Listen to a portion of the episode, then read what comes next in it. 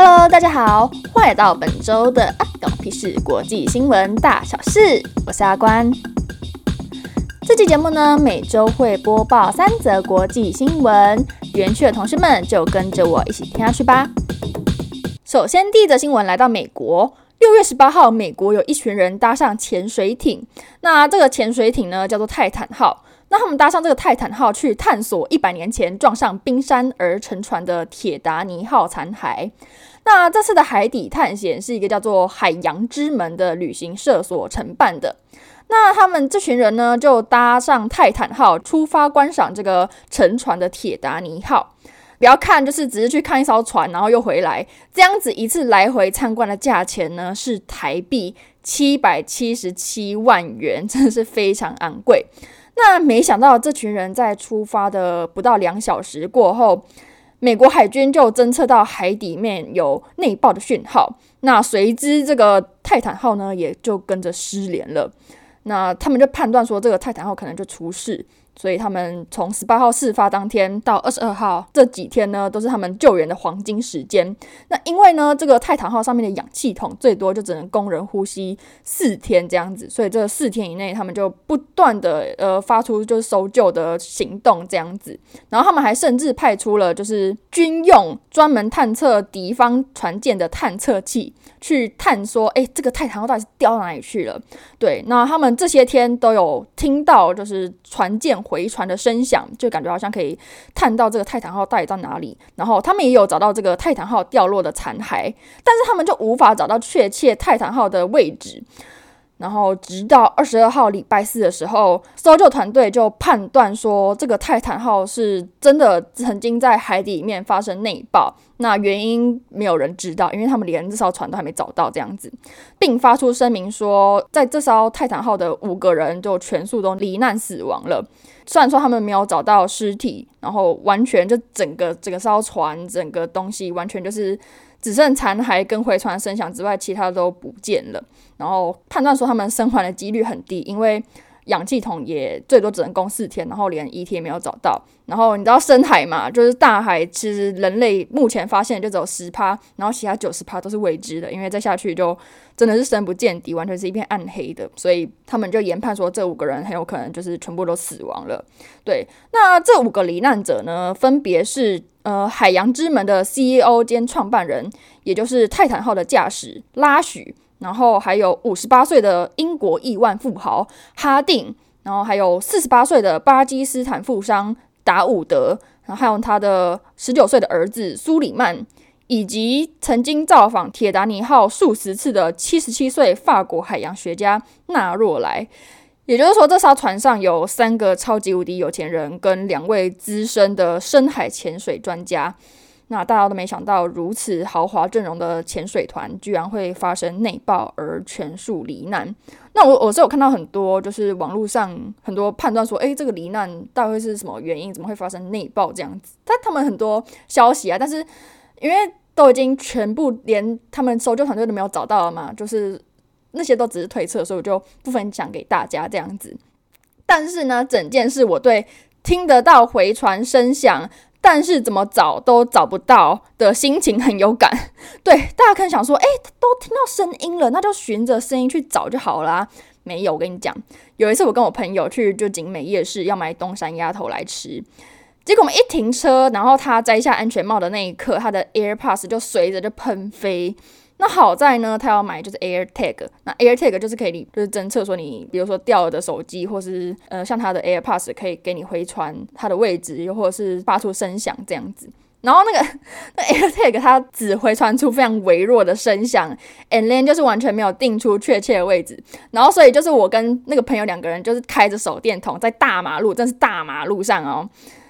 就是开着手电筒这样，每个机车那边照呀照，还以为我们在修缮什么机车，然后还有那个水沟也是一直照，然后非常危险，但是心情又非常迫切，想要找到那颗 AirPods，因为也是蛮贵的啦。对，他都会喷油。对，我看到这个情况，就是我现在到现在还是用有线耳机，因为我本人就是非常容易会忘记这种小小 tiny 的东西。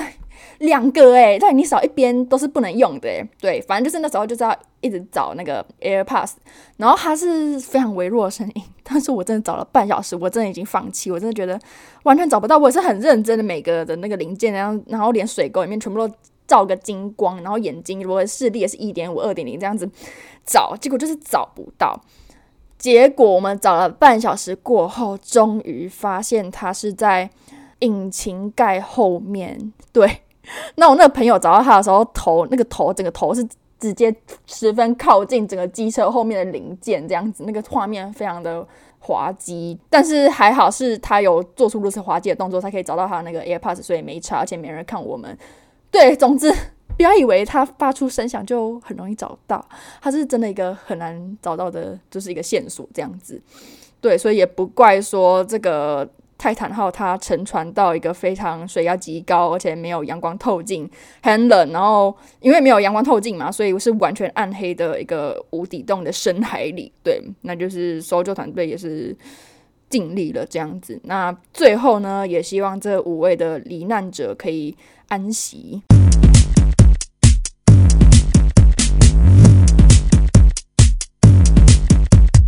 第二则新闻在日本。这个礼拜五，也就是六月二十三号，日本传出首例因为昆虫叮咬而感染 OZ 病毒。哈，外面怎么突然响起垃圾车？OK，你知道吗？我刚刚才在等那个倒车入库哔哔哔结束。好，没关系，我继续讲我的。这是背景音乐，好吗？背景音乐，爱乐丝是爱乐丝什么东西？给爱丽丝，给爱丽丝。好，刚刚讲到哪？六月三号礼拜五，日本传出首例因为昆虫叮咬而感染 OZ 病毒而导致死亡的案例。那这个死者呢，是一位七十岁的妇人。目前日本厚生劳动省，也就是大概等于台湾的卫生福利部，他们就表示说，这位七十岁的妇人是因为被一个叫做蜱虫的昆虫叮咬而感染 OZ 病毒。导致发烧、全身倦怠，最后引发心肌炎而死亡的。那这也是全球因为 OZ 病毒而死亡的首例。那其实呢，这个 OZ 病毒在日本不是第一次出现，早在二零一八年就发现蜱虫身上有带有这种新病毒，而蜱虫呢是分布在日本的大部分地区，所以他们就推测说这个病毒有可能遍布日本。只是当时这个病毒呢，对人体并没有直接的剧烈影响，直到这礼拜五六月二十三号才有第一个直接因为 OZ 病毒而死亡的案例这样子。那还有一个就是让人难过的消息是，这个蜱虫呢，它不止携带这个可能致死的 OZ 病毒，如果不幸被它叮到呢，还有可能会罹患 SFTS，这什么东西呢？它名字有够长，它叫做。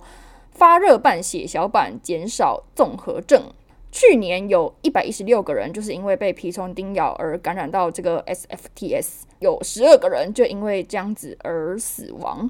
对，所以这个发热伴血小板减少综合症 SFTS，它的 致死率是十到三十趴，所以是真是一个蛮可怕的东西。对。那说到底，这个蜱虫到底是何方神圣？它既带有就是 OZ 病毒这个莫名其妙的东西，and then 就是刚刚致死率十到三十趴的可怕的东西 SFTS。对，所以这个蜱虫到底是什么东西？大家可以上网查。这蜱虫的蜱呢，左边是一个简体的虫。就是那个蛤蟆的蛤的左，对，那个虫字旁的蛤，哎，虫字旁的虫，对。那右边呢是一个自卑的卑，那两个组合起来就叫做蜱。那蜱虫的虫就是昆虫的虫，对，就叫蜱虫。那这个蜱虫它大小跟形状长得很像发黄的指甲。那总共有六只脚，对，它就长那么恶心。那它在夏天特别多，特别喜欢潮湿闷热的地方，跟蚊子就有点小像这样子。尤其喜欢就是人体会流汗的地方，它很喜欢那种会发出味道的汗这样子，好可怕哦。对，然后它叮咬的方式呢，就是直接附着在你的皮肤上，慢慢的吸食你的血。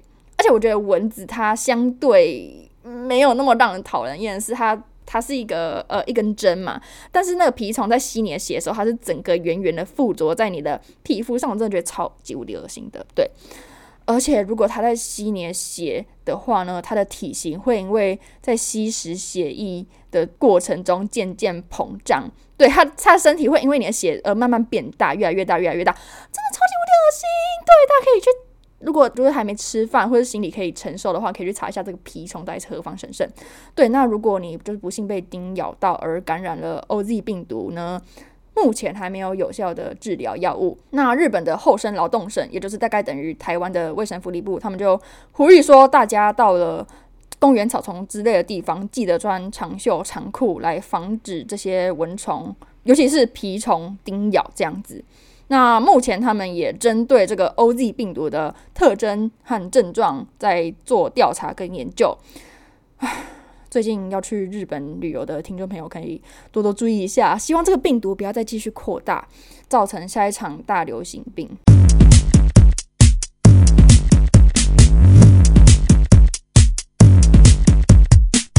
新闻还是在日本，那时候看到的时候，觉得一定要跟你们分享。对于大家来说，有哪些东西是属于时代的眼泪呢？我先来，我先来，电话亭。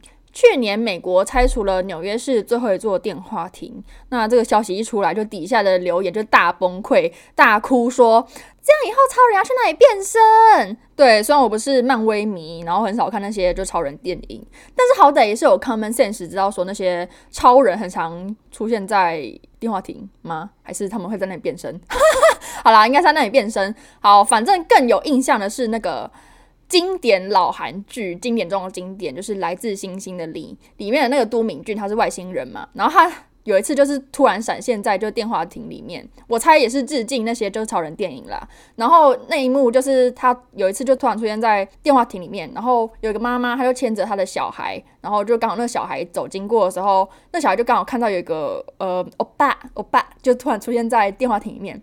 然后那个小孩就跟妈妈讲说：“哎、妈妈，有一个哥哥出现在那个电话亭里面。”然后你知道那个妈妈反应什么吗？那妈妈就跟他讲说：“哦，好好好，我们走喽。”那一幕真的是所有所有剧情里面最记得就是那一个，我觉得那个真的太好笑了。就是妈妈觉得那小孩子还在童言童语，没想到是真的有一位帅欧巴突然闪现在电话亭里面。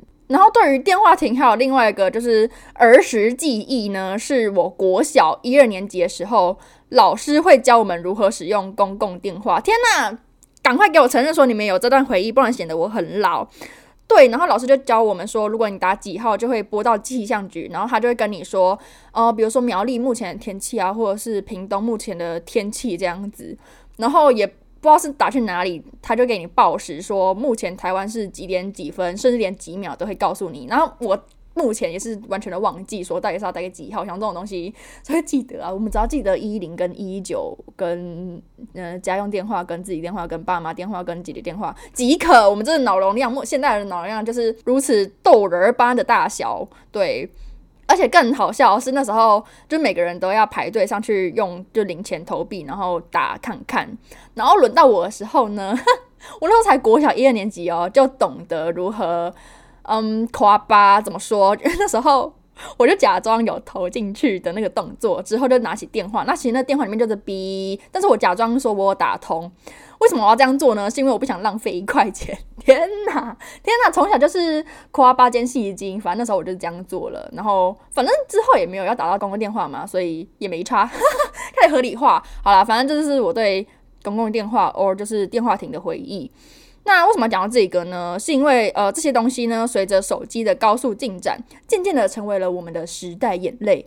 没想到在日本街道上消失的不仅仅是电话亭，还有一种被漆成白色的邮筒也跟着消失了。那这种邮筒呢，它不是像一般的邮筒一样是负责收一般的信件这样子，而是专门回收有害图书的邮筒。那这种邮筒，它在日本扎根儿有六十年的历史了。那每年呢，也是回收了有上万本的有害书籍。到底是怎么样的书会被归类在有害图书而被扔进去呢？最大宗就是色情漫画。虽然说它是写说回收有害图书，但是不仅限于书，那些什么 DVD 啊、光碟，好像光碟跟 DVD 是一样的哈，就是这些漫画，就是这种东西。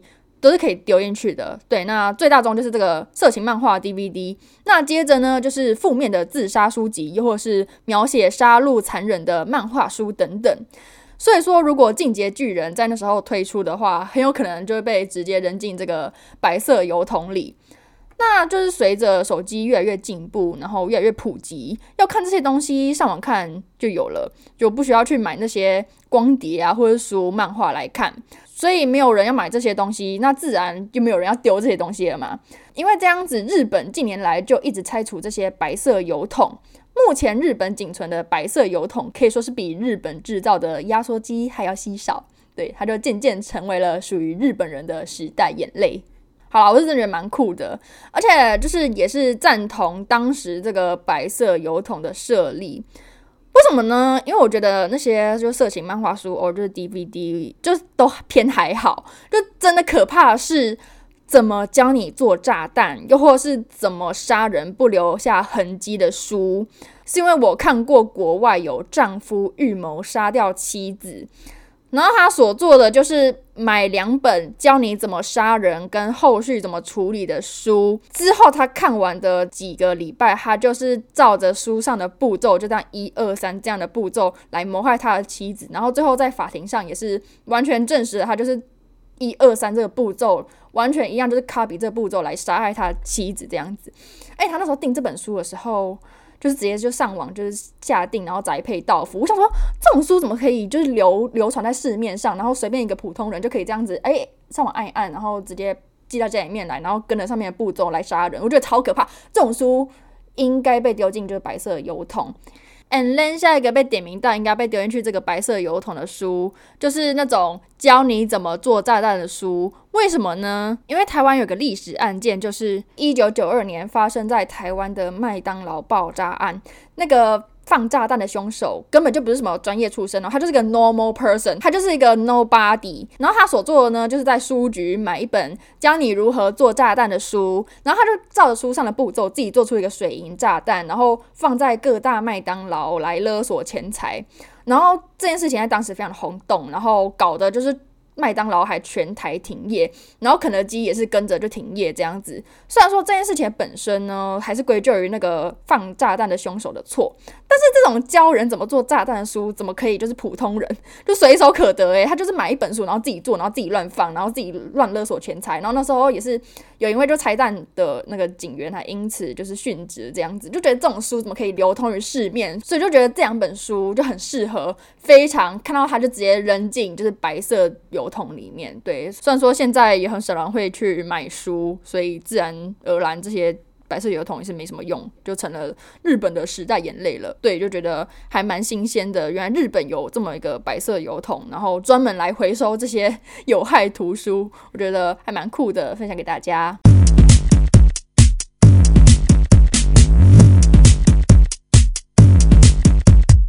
最后呢，是本周的有话大声说时间。那本周的有话大声说，我跟你们分享就是最近的消遣。来，暑假到了，当然是要做什么？追剧。没错，就是追剧。对，我就是小 Dora，你看就是自问自答。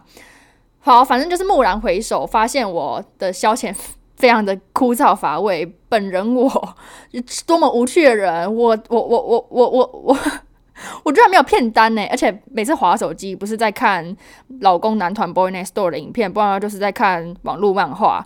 然后这两个东西呢，就是网络漫画每周才会更新一话，然后 Boy Next Door 还出道不到一个月，他们的影片是比日本压缩机还要稀少，所以就是搞得我现在吃饭就是盯着。亮白的盘子在吃，然后搭车呢也是看着窗外若有所思，但其实根本什么都没有想，就是非常的无聊，这样坐着整个车程这样子，所以导致我每次要跟同学出去、跟朋友出去的时候，我就扒着他们问说：“你们到底是要看什么影片？”这样子，就是一个非常咄咄逼人的姿态，没有啦，就是一直问他们说：“诶，你到底是在最近是在看什么东西？”我我也很想。我也很想有东西看，你知道吗？好，反正我就是一直逼问他们说有什么东西可以推荐给我看的。然后有个朋友呢，他就推荐给我说《X 调查》跟那个什么《威尔调查》。我本身我是不太喜欢，也不是不太喜欢，就是羞于直接伸手牌问别人问题。所以在这之前，就是在那么急迫问他们消遣之前呢，我先自己先上网查说，哎，有什么剧是好看的？结果他妈越看越生气耶！我看了，嗯，不要点名好了，反正就几部剧。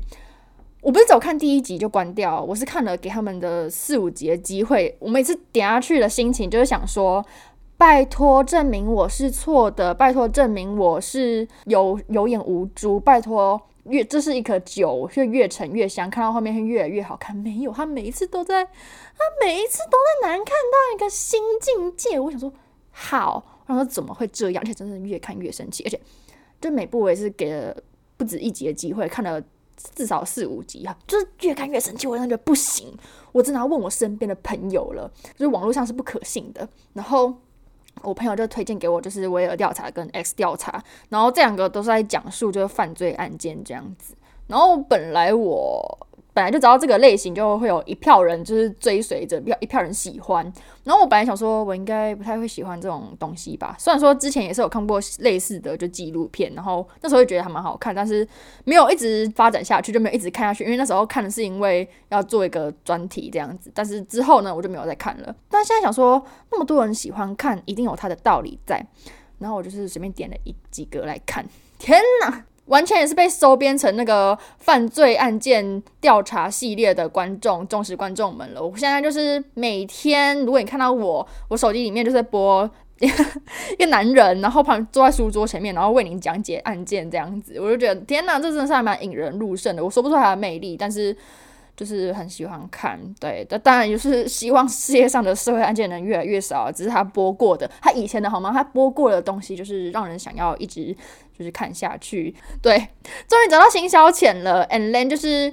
不计较过往那些烂片带给我的烂回忆，毕竟后面是有一个好的归宿，我就不计较了。对，跟大家分享就是我最近的新消遣，就是看这些犯罪讲解频道的影片。然后，如果呢你也是最近也是苦于说，哎，都不知道看什么东西的，来推荐给你 X 调查跟威尔调查，他们两个非常棒，非常棒，推荐给你们。然后大家也不用怕说会不会里面就太可怕、太血腥之类的，不会。他们其实通常那个画面都不会是真实画面，就算有他们会打马赛克，然后通常都是读。图片这样子，然后呃，大多也是以一个口述跟呃虚拟图像，就是示意图，对，所以不会太直接，对，因为本身我就是胆子小的标杆，我就是胆子小的代表人物，所以大家就是不用怕，只要带着你的嗯好奇心去看就好了，对。